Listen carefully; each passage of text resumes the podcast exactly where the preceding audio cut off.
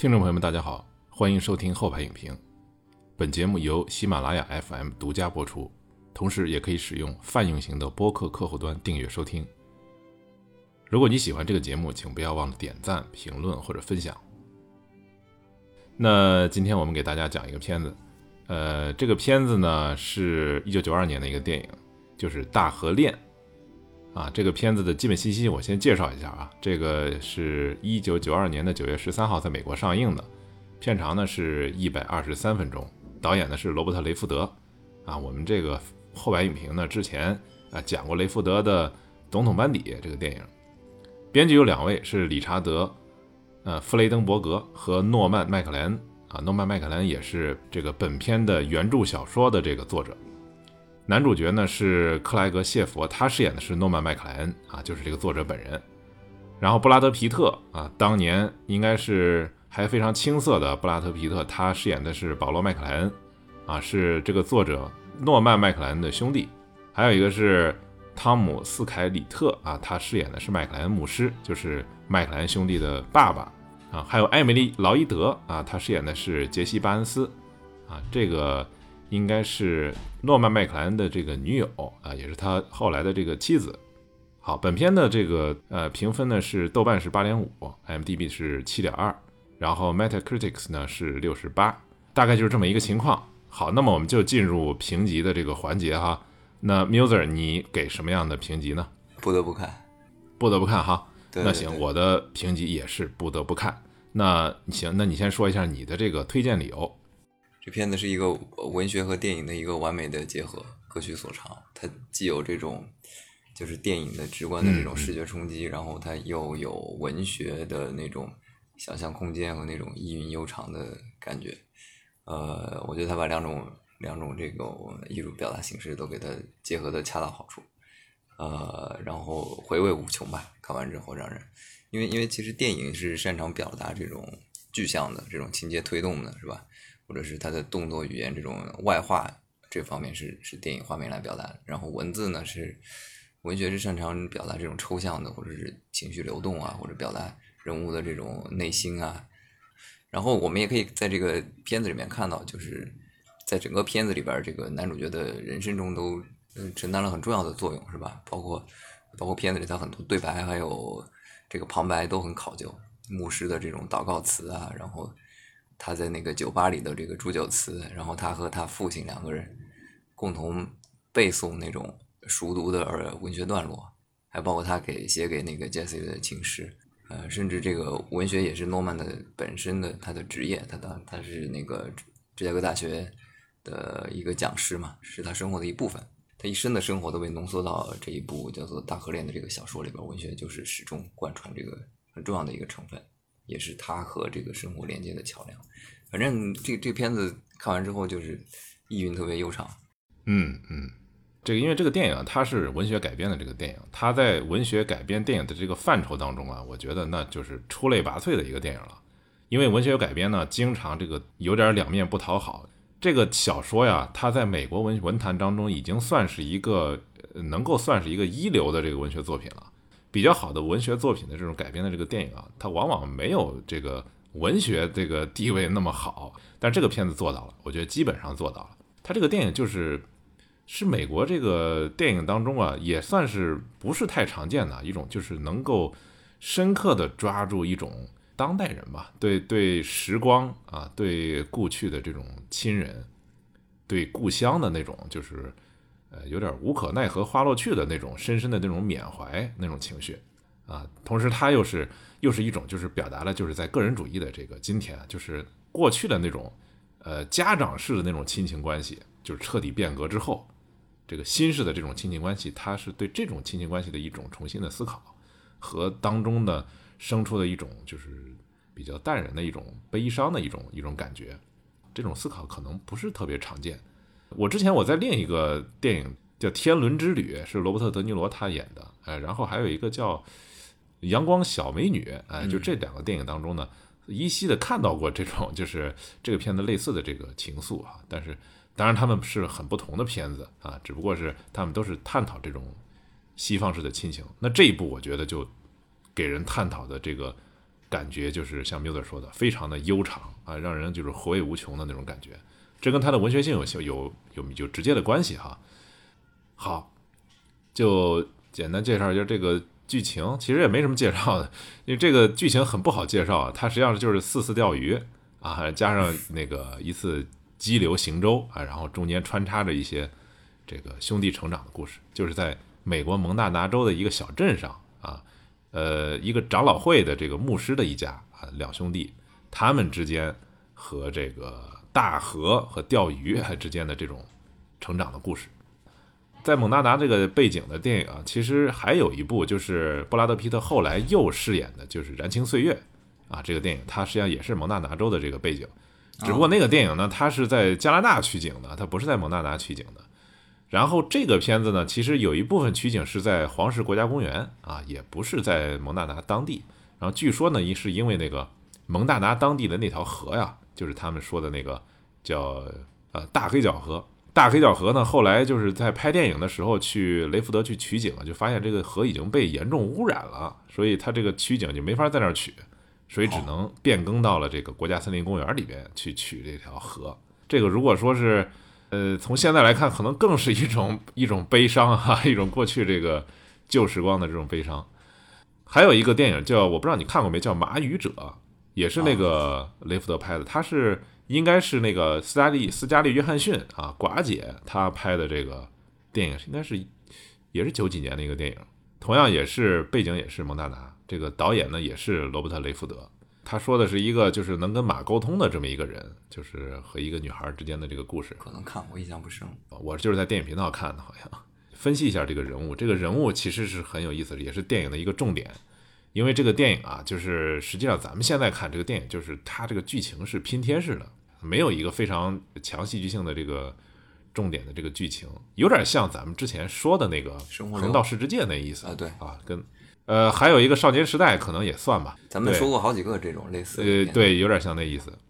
因为他是一个就是一个一个老人，他回忆自己的一生，所以呢，有些东西。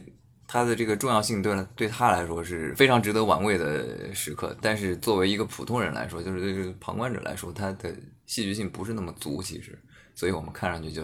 可能略显得这个平淡吧。但是其实还是挺有深意的，对吧？实际上，这个这个这个编剧处理这个电影其实难度也很高的，因为这个呃诺曼麦克莱恩他原著小说呀，更是一种就是。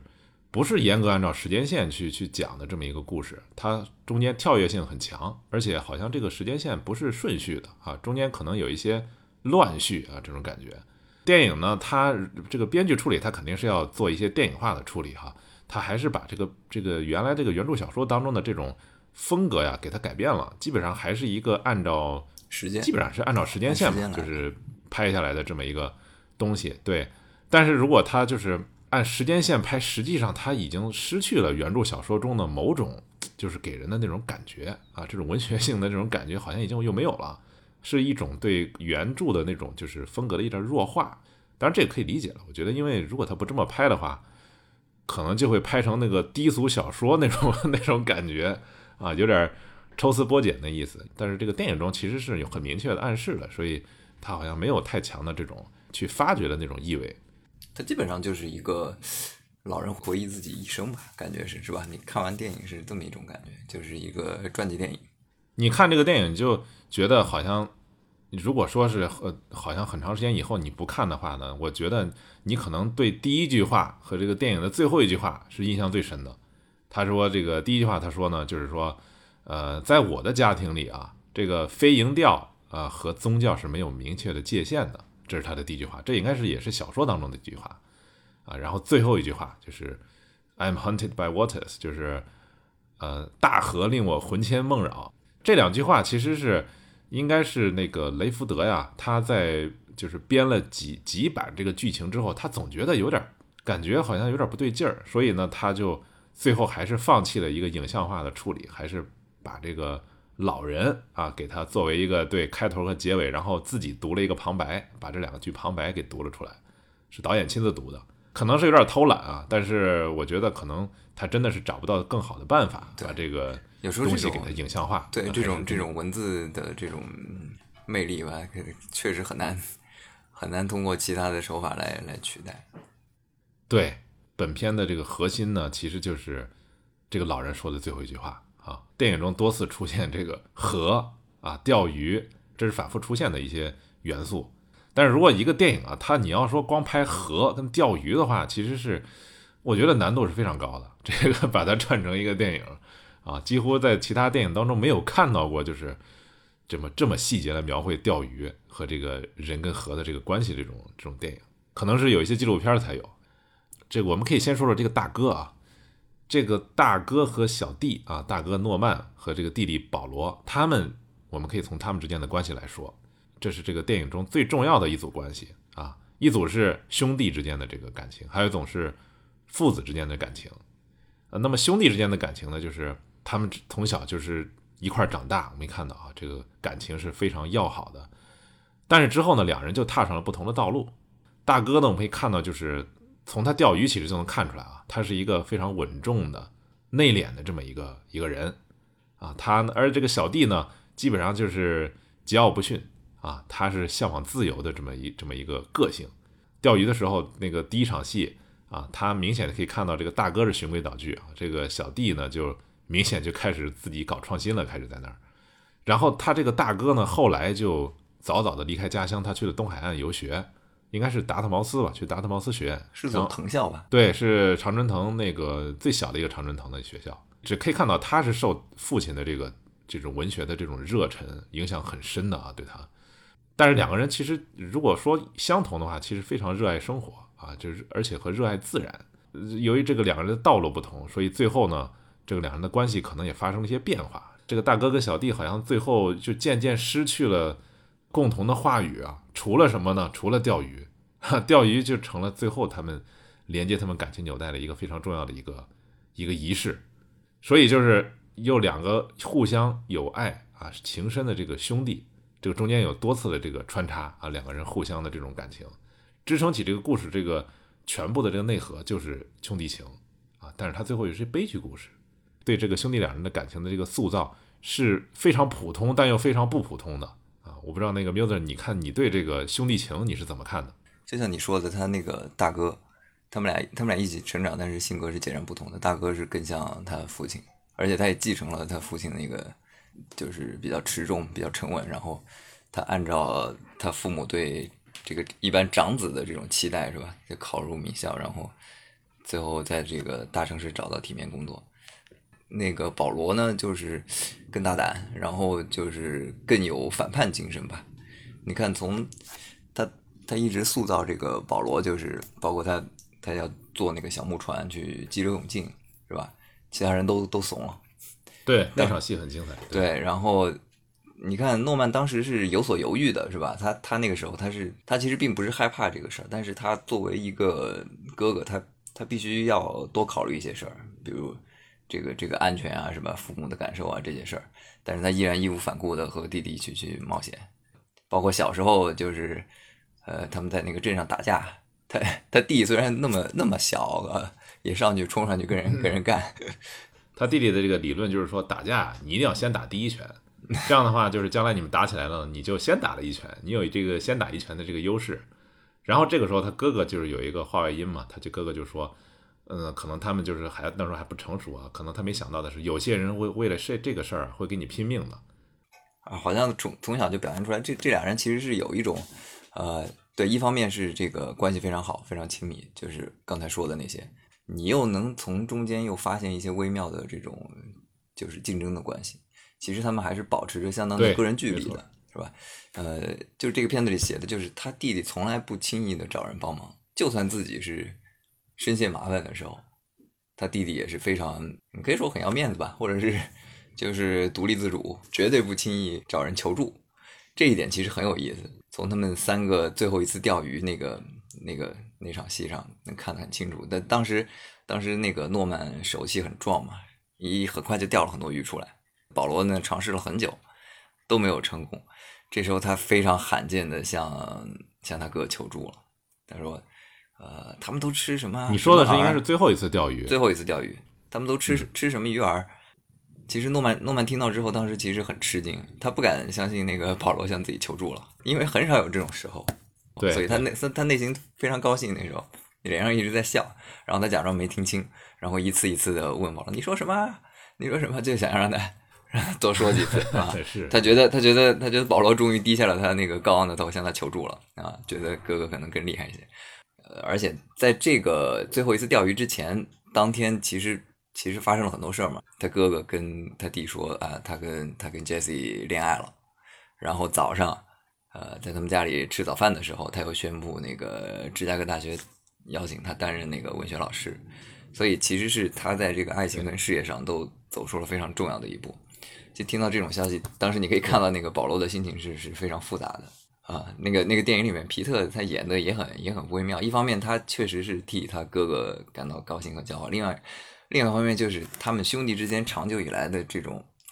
就是一种很很默契的平衡就被打破了。哥哥可能在生活的一些重要的方面正在胜出，然后保罗在之前他一直是在你看你看这个片子里描述的他，不管是在家乡父老还是在他父母面前，都是风光无限啊，就是他父母都特别喜欢他。从某种程度上说，我觉得其实他们之间的这个竞争啊，它更多的其实其实并不是他们两个真正实际的这种就是谁谁比谁就是有能耐啊或者多出息这种竞争，其实他是对父母的这种关注度或者对父母的这种认可的一种竞争，特别是他父亲。某种程度上是这样，对他在这个餐桌中的几次对话当中啊，他父亲的这个注意力的这种转移，实际上是非常微妙的。因为他父亲刚开始问的其实是弟弟啊，说你最近这个报道有什么新闻呐，是吧？有什么趣闻呐？讲讲。因为他弟弟就是前一天晚上去赌博了啊，其实并没有去工作，但是他就是谎称自己去工作了，胡所以编乱造呗，没有就是开始瞎瞎扯。对他，他编不出来的时候，就是他哥哥替他打了圆场。他哥哥就说：“我有一些新闻啊。”然后这个时候，他才宣布了自己去芝加哥要当去芝加哥大学当老师的这个事儿。然后就看到他父亲就是好像有点吃惊啊，然后又非常的这个骄傲啊，非常的自豪的一种感觉。因为他父亲其实刚开始对他这个大儿子啊有些许的这个可能有一些微词，特别是他之前问他大儿子说，就是你想有什么这个啊，前面有什么道路你可以选呢？你想干什么呢？这个时候他发现这个诺曼实际上是犹豫不决的啊，实际上他并不清楚自己一定要去干什么。我倒不觉得是他父亲对他有那个微词，我觉得，我觉得就是属于这种，就是父母对长子的一种期待吧，压力可能会会更大。对对他，可能父母会把会把这种压力一般都会传达给他哥哥。那一幕戏就是他他毕业回来回到他家里，然后他爹把他叫到书房来，然后跟他跟他问，哎，你未来的职业岗位？这一幕其实对我们来说都很熟悉。其实大多数这个子女是吧，回去，然后父母对，也可能是我对，不管你是什么，都他都要都要进行这种这方面的这个这个询问啊什么的，这这个东西是一个很很自然的东西。他倒不是说对他儿子有什么意见，只是说就是这种家族的这种压力是是大部分是落在落在他长子的身上的，是落在这个诺曼身上的。因为诺曼他这个对他上的学校是很好的大学嘛，是吧？相当于，然后他父亲其实对他期望很高，但是他发现诺曼好像上了六年大学以后呢，也没有一个明确的这个，嗯就是想干什么哈，有一个使命，他叫 calling 嘛，对吧？他们是呃诺曼的回答可能有一些让他有一些失望，但是后来呢，他诺曼说，呃，他可能想尝想这个尝试一些教书的呀什么的，他父亲还是明显是感觉很高兴的啊。这个时候就转到最后一幕戏的时候，就是他们吃这个最后一次飞钓之前的这个吃饭，他父亲啊，听说他儿子这个教书的这个啊，终于尘埃落定了，对吧？终于硕果结成了，所以他还是由衷的感到高兴。然后这个时候就是你说的，啊，弟弟实际上是既感到骄傲自豪，他又感到这个，哎，哥哥好像又在这个父亲面前赢了他一筹啊，就可能是有这种感觉哈。对对对这个是比较微妙的。回回到回到早上的，就是那个钓鱼那个场景，在在那种在那种心情下是吧？他做出了一个非常罕见的事儿，他他向他哥哥求助了，这其实是极不寻常的一刻，对吧？所以电影要把这个东西把它，因为作为以以那个保罗的那个性格来说，这个是是是非常非常非常罕见的事儿。所以诺曼也记得特别清楚，他也格外享受这一刻，因为他其实他内心他希望弟弟可以就是信赖或者依依靠他，可以向他求助，所以他就是开玩笑一样的一次一次向向他确认，假装听不见。然后后来那个弟弟也发现了他哥的这个小心思，对，最后就是只有口型没有声音，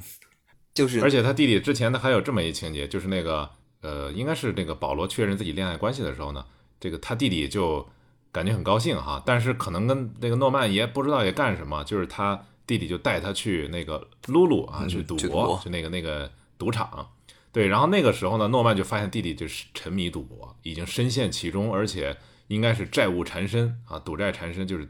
当时那个赌场都都不让愿意让他加入，对吧？不让不让他赌就感觉他麻烦很多。所以哥哥非常担心。他在这个车上的时候，他就问了他弟弟说：“如果你需要钱的话呢，其实实际上是我可以帮你的哈。”在把他从那个监狱里解救出来的时候问的。他当时其实那个就很担心，然后到最后那个钓鱼的时候，就你说的就很啊自己来拿鱼饵了。但是之后呢，就有一个镜头，就是诺曼这个时候就。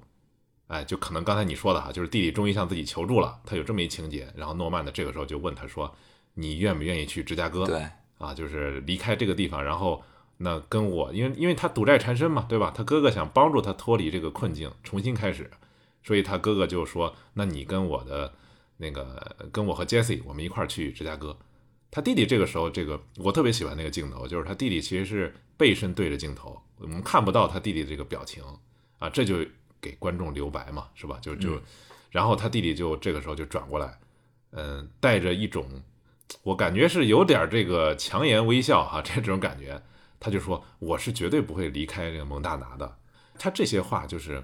让人感觉这个非常微妙这种关系的再次的一种博弈啊，这也是这个电影多次他强调的这个主题。我觉得其实是这个主题了，就是兄弟情当中啊，亲情当中，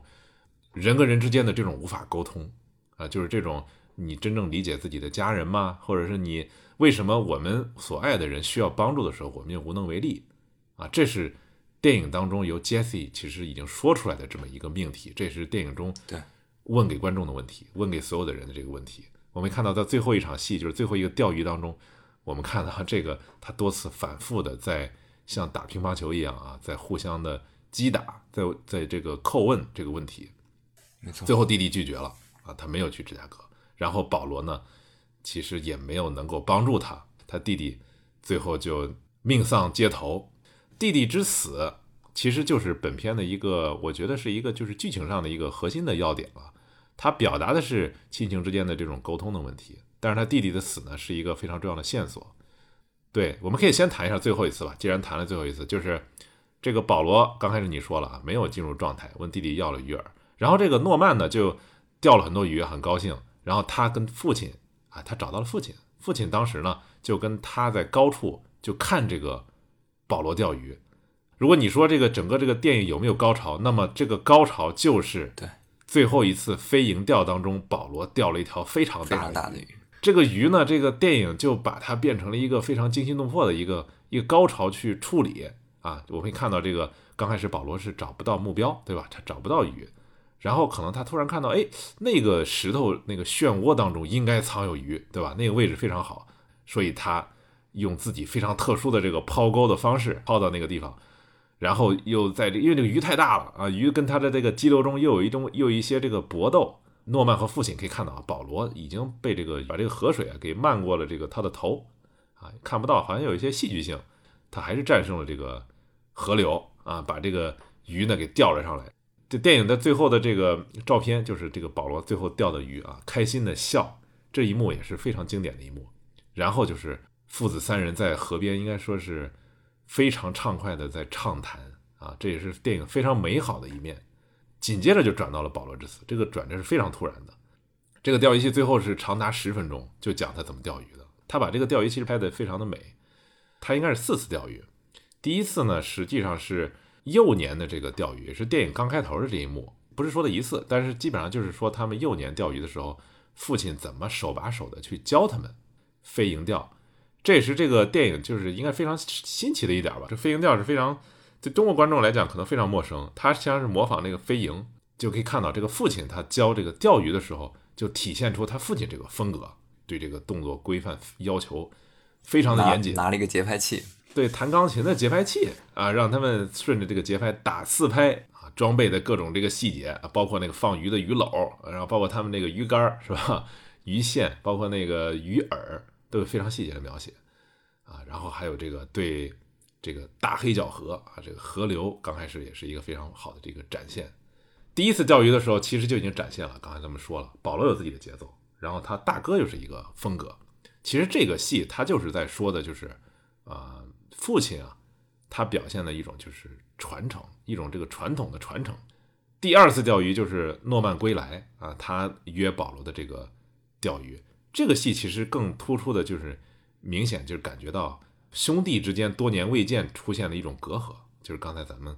啊说的啊，就是你说最后一幕是说弟弟向这个大哥诺曼求救哈，而这一幕戏第二次钓鱼实际上是大哥向小弟求救啊，他没有求救，但是小弟其实很着急。诺曼当时已经多年没钓鱼了哈，没有飞蝇钓，找不到节奏，他这个弟弟非常替他着急，好像还要提醒他，就是说你往前再甩一点儿 啊，或者是这个节奏不对。这个时候可以看到，这个哥哥其实是有点。有点生气，他不想让这个弟弟就是好像这么明显的在在教导他啊，怎么钓鱼，有是有很强的这个自尊的啊。那个时候，然后他弟弟这个时候好像说了几句，也感觉自己这个说多了啊，然后就就替自己解嘲就走了，就往上上游走。然后这个时候就是诺曼去观察他弟弟的时候，就发现他弟弟已经成了一个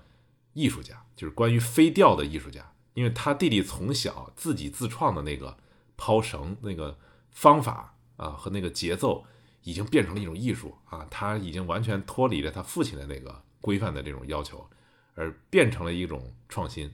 飞钓艺术家。对，这是第二次钓鱼。第二次钓鱼其实它还隐含着就是美国东西部文化的这么一个算是一个冲突吧。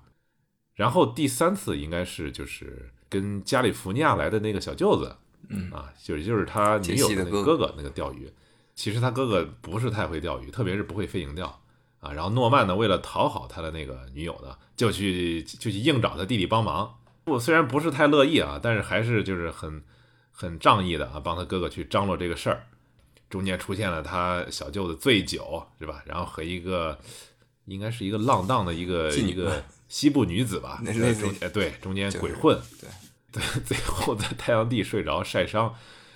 然后引起了他。呃，女友一家人的这个误解，第三次钓鱼，其实我觉得主要是为了讽刺这个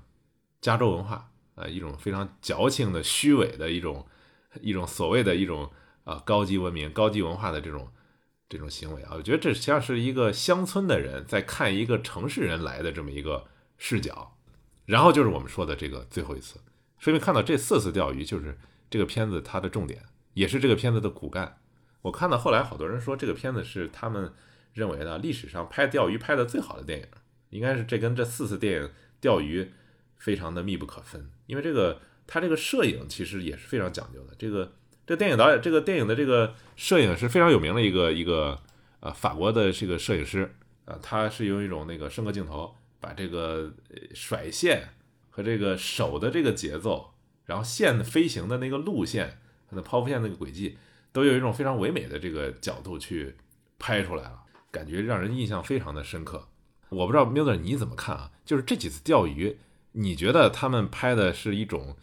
呃，节奏上有没有干扰呢？还是说这个这个节奏上就是因为这个钓鱼它形成了一个呃比较密切的一个内部的这个逻辑？其实我个人感觉，它可能有些钓鱼会让这个普通观众啊有一点点的这个出戏或者出神。不知道这电影在在讲什么，我不知道你有没有这感觉。读那个原著小说的时候，我也有这种感觉，大量的篇幅在叙述这个关于钓鱼的那种具体的细节跟技巧上，这构成了一种有一点障碍吧。但是片子里面我觉得处理的还可以，就是因为这个摄影对这个东西把握的特别好。我怀疑这个摄影师可能自己本身也是一个钓鱼的爱好者，或者是怎么样的，他把这个这项运动的那个美吧。给他把握把握到了吧，精髓 就像它里边讲了，就是什么，这是一种跟宗教没什么区别嘛。他他觉得他这是一种艺术。当时看到这个，我就是我的感受就是哇，任任何任何一项活动也好，事业也好，或者一个爱好也好，你要把它钻研到极致的话，都是有很很多的学问跟内容在里边的，甚至有很多的这种美或者是这种艺术性，它叫它叫 grace，能包含在这种这种东西里边。他哥哥作为一个天生的这个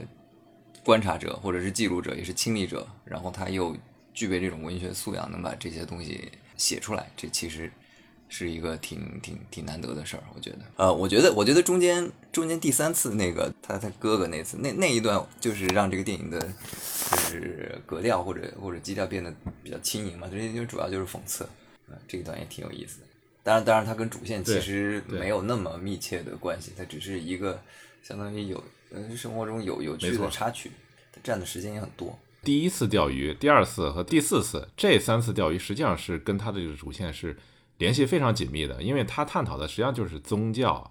呃亲情、家庭之间的这种这种关系。但是你说的这个第三次，这个加利福尼亚来的这个小舅子跟他一块钓鱼。其实从前后逻辑上来说是有一些多余，还有一些就是因为他这是跟他女友的那个戏引出来的嘛。在这个片子当中，我们看到这个他的这个女友 Jesse，他出来的这些戏啊，我都感觉稍微有点多余，感觉跟主线剧情不是联系的特别紧密啊，似乎还有一些就是分散注意力的这这么一种感觉。比如说，如果他前面说是这个哥哥在有在宴会当中是吧，跟他的这个 Jesse 一见钟情。他们两个就是互相看对眼了啊，这么然后再引出他弟弟找那个印第安女友啊，他弟弟桀骜不驯嘛，对吧？在那个时代，他找了一个就是少数族裔的这么一个呃女友，当时应该还有种族隔离吧，是吧？那个酒店就是不让他进，是吧？好像是有这么一个一个一个一个剧情。这个如果是这样的话，实际上是对他弟弟之间这个性格塑造他是有帮助的，因为这个是吧？两个人都约会嘛，就形成一个对比。但是如果说你后边又发展成了，就是啊，他哥哥对这个女友之间的这个情感的这个纠葛啊，特别是你刚才说了第三次晒伤以后，他女友还送他回家，就是开车啊那段戏，我没太看明白这是什么意思，好像是在表现他这个未来的妻子也有一种男人的这种气概，驾车从那个铁轨上穿行嘛，穿行隧道嘛，是吧？也是一种比较爱冒险的一个一个行为。有点莫名其妙，可能是我没看懂啊，就是我感觉是有点搭不上。就是他对着保罗，他对着他弟弟说：“He's not funny。”他弟倒是跟跟那个 Jesse 谈话，好像是在同一个频道上的。对，当时可能哎，以为这俩人是不是是是不是要有一腿，或者是怎么样的？嗯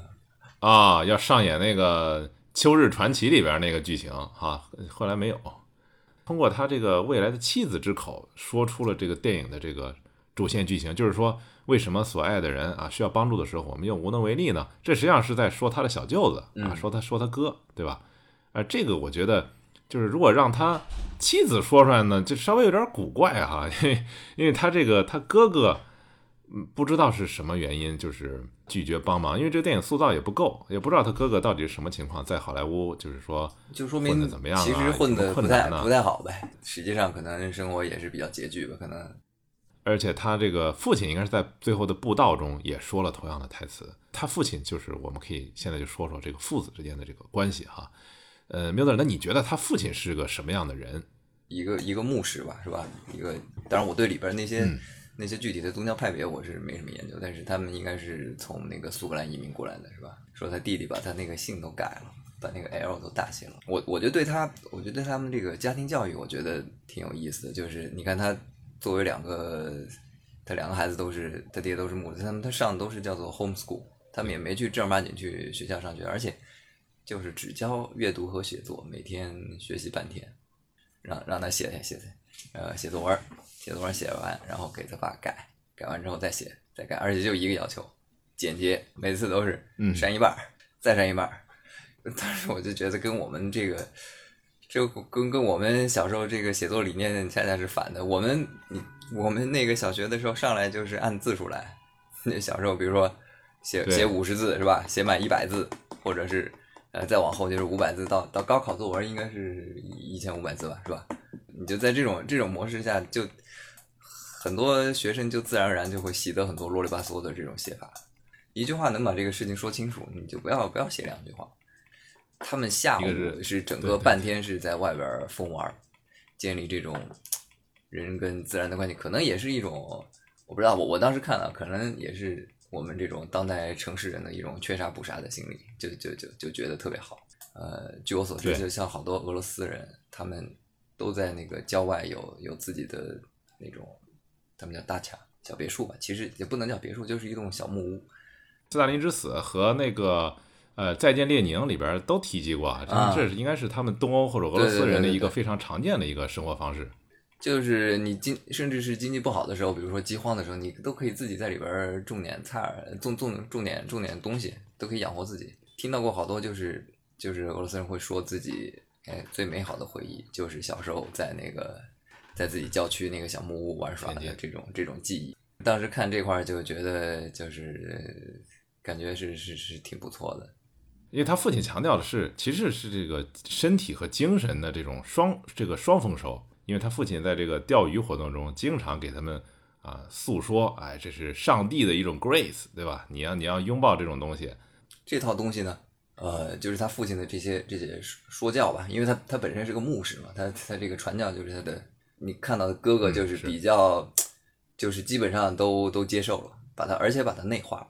但是从他弟弟来讲，从保罗来讲。不像不像他从来不以为然。对对对，就在就在一个特别特别有意思，就是你记不记得他弟弟有一次早上拒绝吃那个麦片，然后就不吃，对，就不吃，就更着，就一直扛到好像是中午十二点，反正可能就是更了好几个小时吧，在在在那儿顶着三四个小时。当时那个后来，哎呀，都无奈了，一家人就出去了，然后就说完那个悼词，就把这个盘子给收了。我当时就在想。对他弟弟来说，这这就是一次无无异于一次重大的胜利啊！这可能开启了他这个，对，就是你可以说是人格独立或者是自主性的这种这种探索，或者是他对这种成人世界的这些规矩啊、这些教条的反叛之路的开端啊！他觉得哇，我可以凭借自己的力量。对对，我我就是我就是三个小时我不吃饭，自己不吃饭，那你们都都投降了，我这我这成功了。这个你可以看到他这个品质是一脉相承的，包括他呃后续的这种冒险精神啊，他想挑战现有的这些秩序，他这种开拓创新的精神上，他把他把这个钓鱼这方面发挥到了极致。你保罗其实他是一个自由主义的象征，他是一个个人自由主义的一个非常极致的一个象征，特别是在西西部的那个环境下。他父亲可以看到是一个长老会的牧师嘛？那么长老会实际上是，那就是美国宗教的代表啊，因为美国这个新教三大三大教派，长老会就是其中之一嘛。那父亲就代表是最传统的呃文化的一种象征。那么这种文化就是你看碰到这个保罗这样的孩子的时候，在那个年代实际上也是，就是他父亲是投降的啊，最后是投降的，他没有去干涉保罗干什么，对吧？这要要要怎么回事儿？从这方面来说，他父亲也有他可爱的一面，就是我没看到他父亲并不是一个老古董啊。你说那个你不吃饭，哎，你不吃饭，那那在咱们这边可能就上巴掌了哈，就开始打屁股了啊。那边他父亲也最后也是，呃，那看着这没办法，然后就开始念这个圣经啊，祷告啊，基本上也是算给他一个台阶吧，也是默认了孩子的这种这种就是反叛意识的这种行为，因为他可能他觉得如果。这个孩子能够花四个小时去坚持自己的主张，去 反叛不吃这个不吃这个麦片儿这个这个东西，那他觉得好像也是一种，就是也不能说是一个多糟糕的一个事儿吧，对吧？他父亲刚开始说，人们上千年都是吃麦片儿啊，不能因为你不吃就改变啊。那父亲最后他就是改变了。可以也可以看到这个这个就是美国跟跟中国的这种家庭之间的这种这种巨大的差异，是吧？他们虽然就是每个人想法不一样，但是他他们也是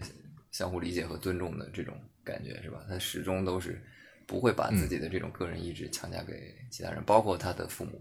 而且最后，即便是我觉得他父亲，没错，他父母应该是知道他这个有嗜赌的这种这种恶习了。你可以说他他他无可奈何吧，他没有什么。但是你你你如果想象，如果是在一般的中国的这个家庭来说，那父母是绝对是要是要出手的，我觉得。是要采取一些强硬的手段来进行管教的，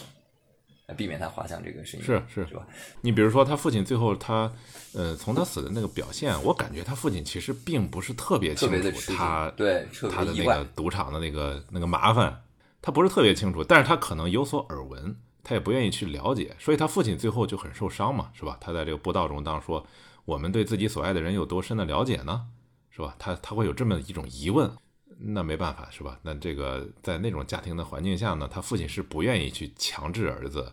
呃，以爱的名义，对吧？他特别像中国家长一样，去去强制他啊做什么什么事儿。这就是美中美这个文化中一个非常大的不同。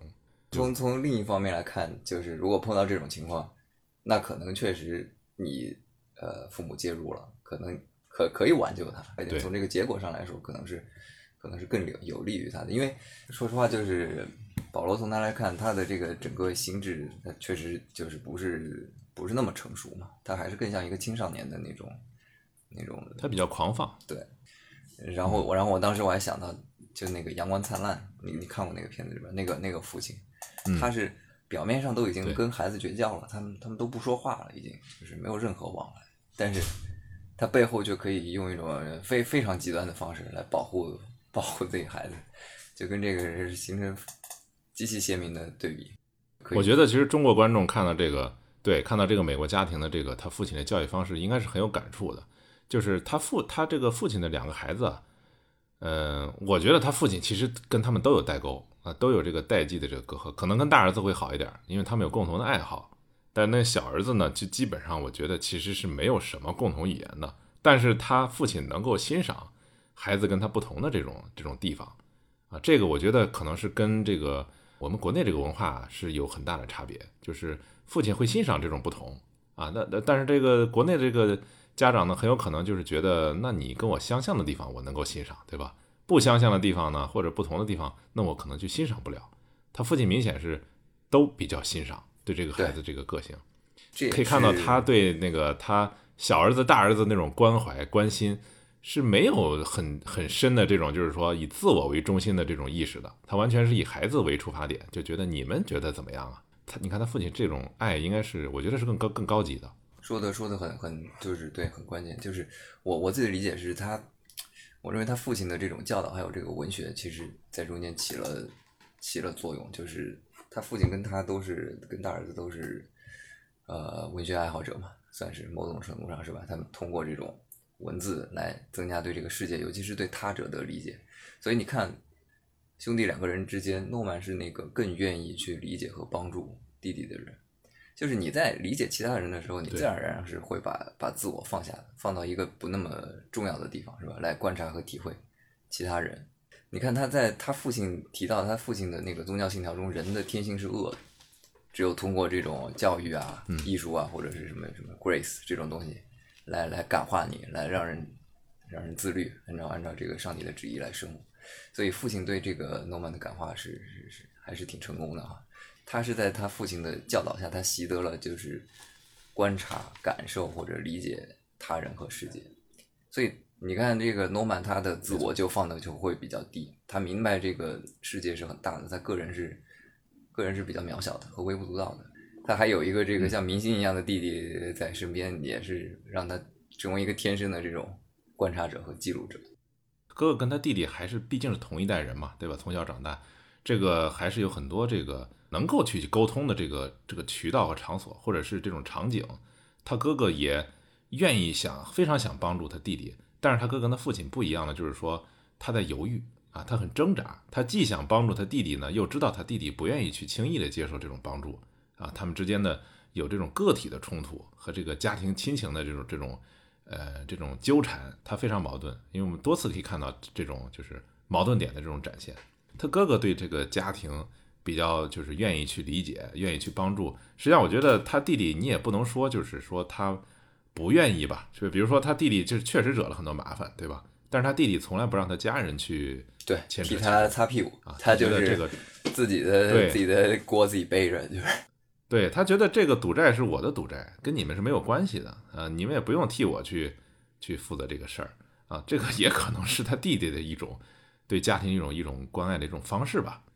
啊，当然可以看到这个他弟弟确实是，如果是能够就是说他父亲主动的给点帮助，也可能会更好一点儿，但是我觉得那个时候可能那他弟弟也不是他弟弟了。中间会有会会有很大的痛苦，可能在那个时候确实是电影中说的啊，是无能为力的一种一种情况。对然后他的那个他在报社的职业有点像是那种调查记者是吧？揭黑，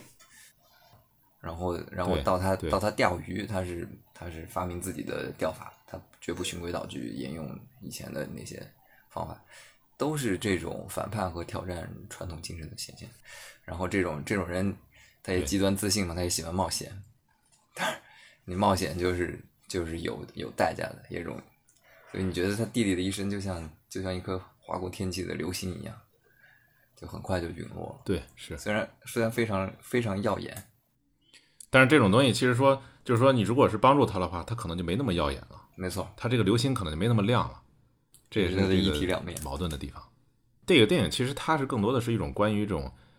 男性文化。就刚开始我们看到这电影刚开头，他经常他跟他弟弟讨论这个男性的这个 tough 啊，谁更坚硬啊，谁更坚强。然后这个片子中所有的女性其实都是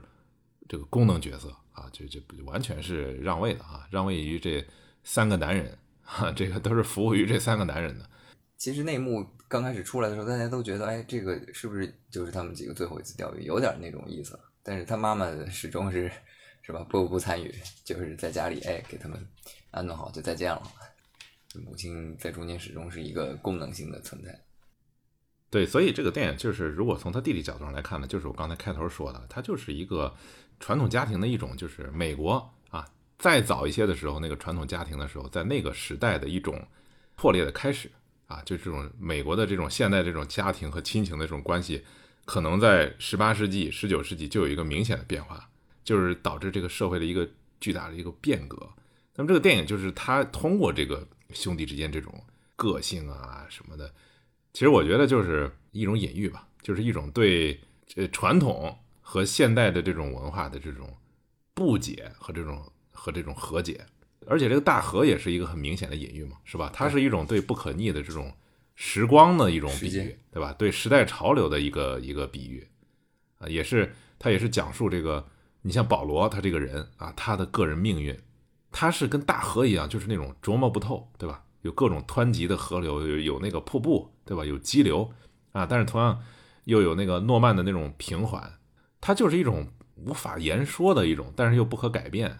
那种无可挽回的一种呃一种潮流的这种隐喻。这个大河就是人生嘛，就是一切终将失去。那么语言呢？这个结尾的时候，诺曼说都在河水当中，对吧？这个字都在河水当中，这个河水湍急，字又看不清楚，所以这就是一种不可无可言状的一种啊人生的一种。隐喻，这个电影到最后呢，你可以看到，就是非常明显，它这个就是一种对逝去的这种时光的这种缅怀啊，缅怀是什么呢？就是想念弟弟嘛。作者想念弟弟，他在年老的时候，他想念弟弟，他想念当年的那个飞蝇调啊，想念那个时代的那个余晖啊，这这这这种情绪表现的是非常明显的。一一个美国的蒙大拿小镇，当时因为这个电影还牵扯牵扯了很多时代背景。就比如说你刚刚看到这个什么禁酒令啊，少数族裔啊，啊，第一次世界大战呐，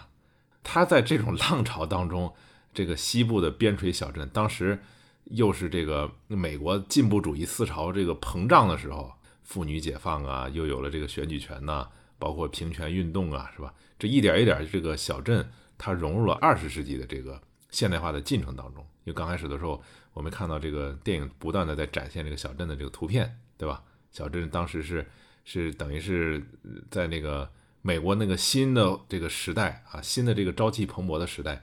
有有一大堆的移民呐，对吧？然后这个经济在飞速的发展发展呢，然后传统价值在发生变化，但是同时美国又保持了它的这种美国化啊，就是过去的那种传统价值还是依然在保留。就比如说这个钓鱼，对吧？它是有一些传承，同时有一些改变。它这个具体的表现就是我们刚才说的。新式的一种亲情关系，它的出现啊，带来的人们对传统亲情关系永远逝去的之后的这种一种另一种思考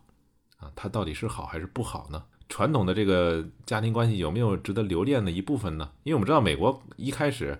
最早的时候，那也是跟中国一样啊，那也是家长式的这种这种啊家庭关系是吧？大家族，但是最后慢慢的也变成了原子家庭，也变成了这种就是非常个人主义的这种亲情关系。所以现在我们可以可以，中国人如果到外国的话，其实你有明显的感觉，就是西方的这种亲情是非常淡的啊。如果跟中国人比的话，是吧？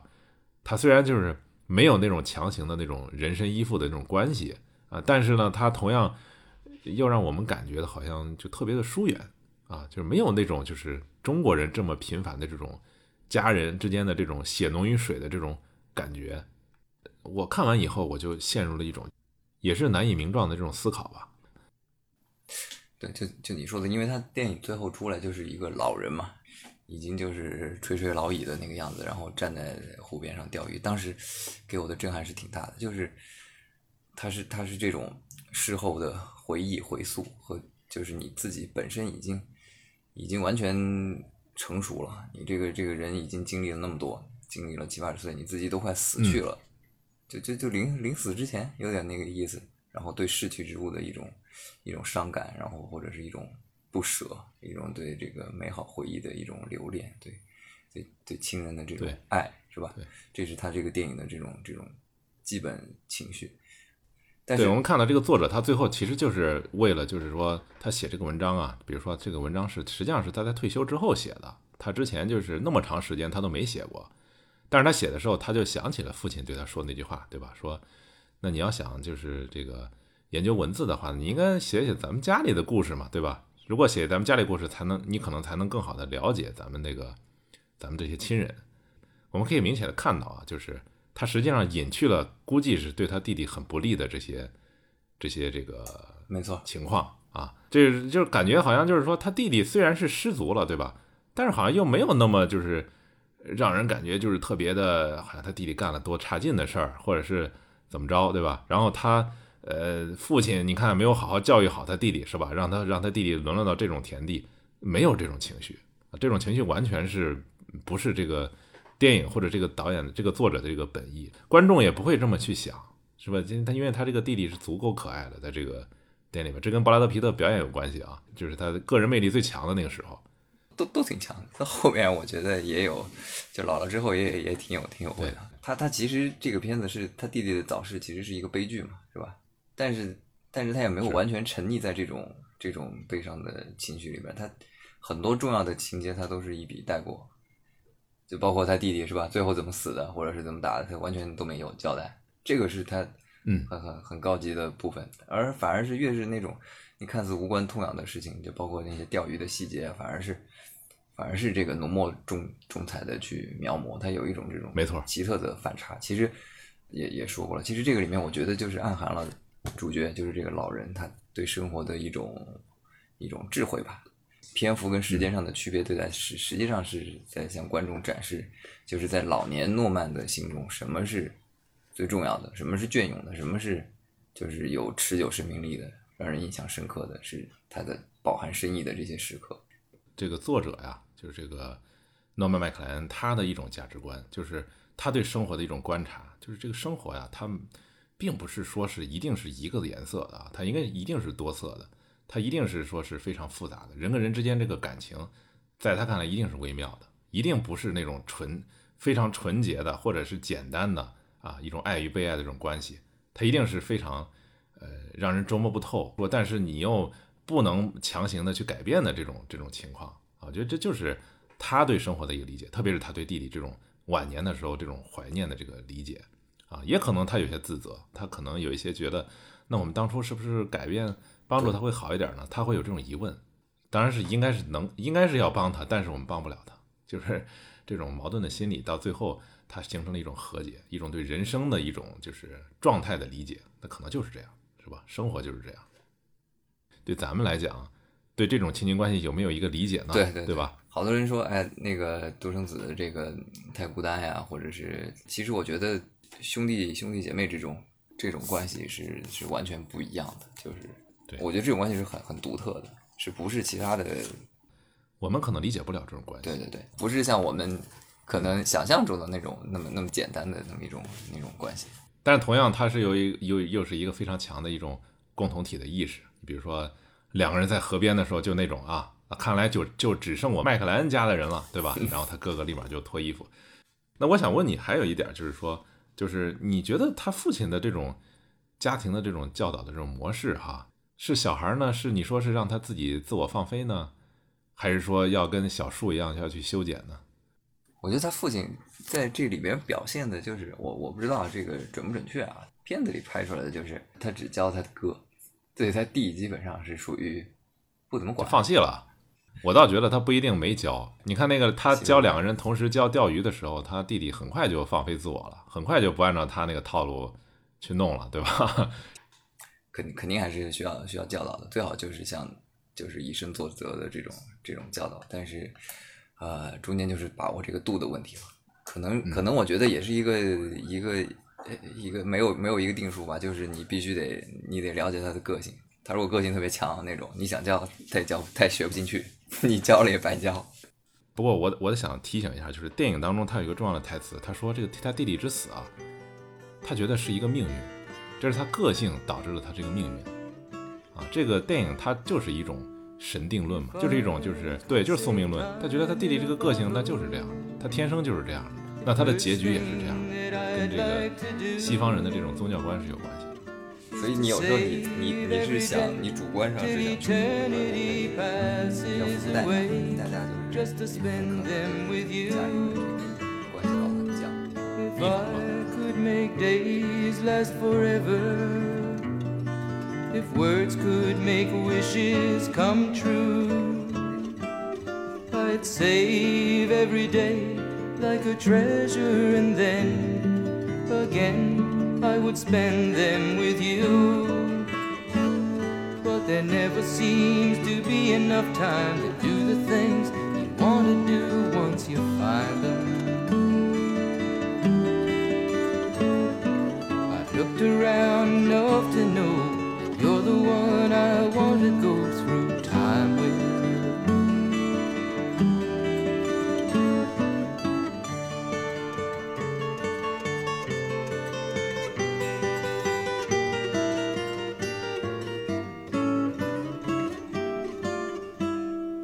If I had a box just for wishes and dreams that had never come true, the box would be empty except for the memory of how they were answered by you. But there never seems to be enough time to do the things you want to do once you find them. Looked around enough to know you're the one I want to go